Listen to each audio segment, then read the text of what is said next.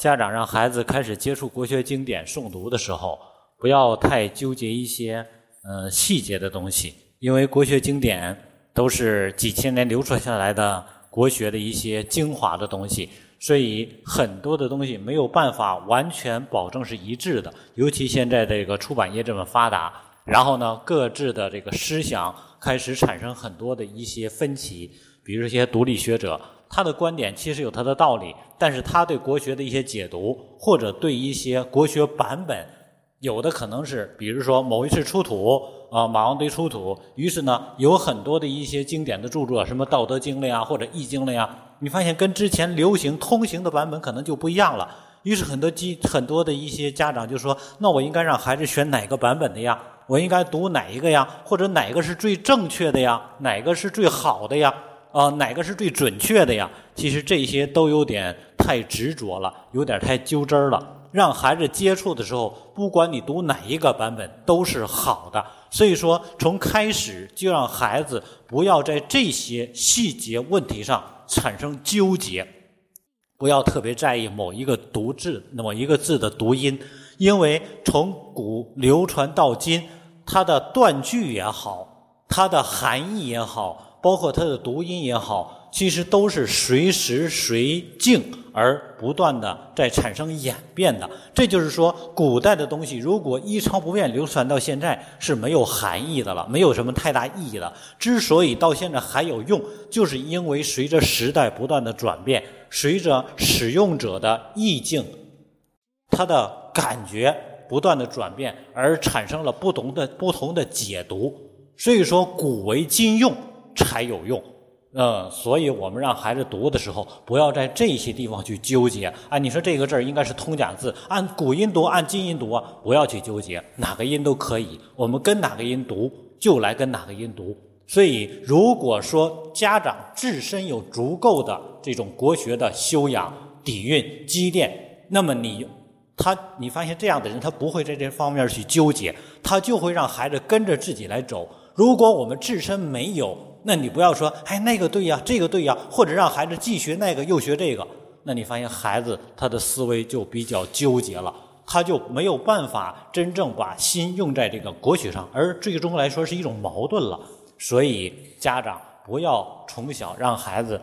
给选择的时候过多纠结在这些细节的方面啊。再者一个，有些家长说，那我让孩子读经典，目的是不是为了背诵啊？包括现在国内很多大众的。经典诵读，主流的声音就是让孩子包本去背，整本去背。其实我不反对这一点，但是呢，我认为让孩子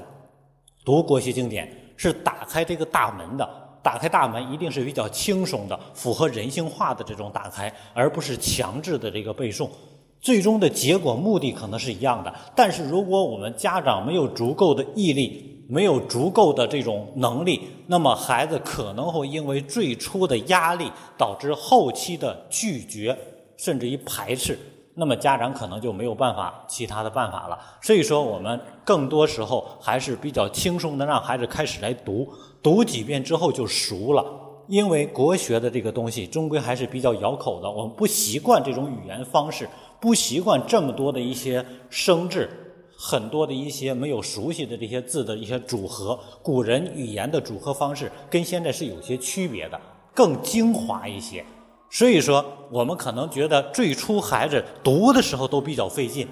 但是你发现读读之后熟了之后，他读几遍就能背下来了。所以，一个刚接触国学的孩子，他可能是需要读上二三十遍才能够间或的记住熟悉的东西。